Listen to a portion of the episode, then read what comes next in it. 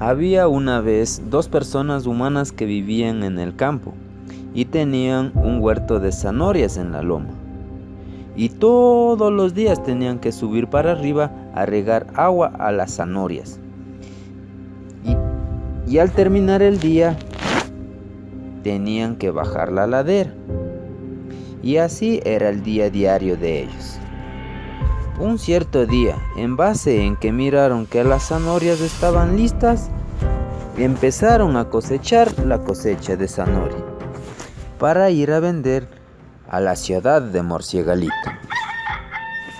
Al día siguiente, con la cosecha lista en el camión, emprendieron el viaje a la ciudad de Morciegalito.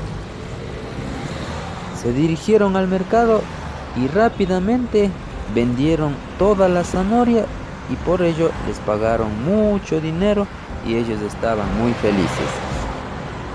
En vista de eso, se acercaron a un parque y se sentaron a comer la comida que habían llevado.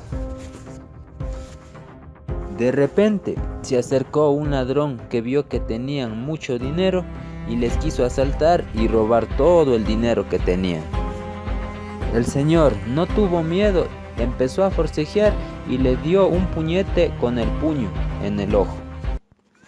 La señora se percató que llegaba una patrulla y la llamó rápidamente a la policía. El señor policía se bajó rápido de la patrulla y lo llevó preso al ladrón.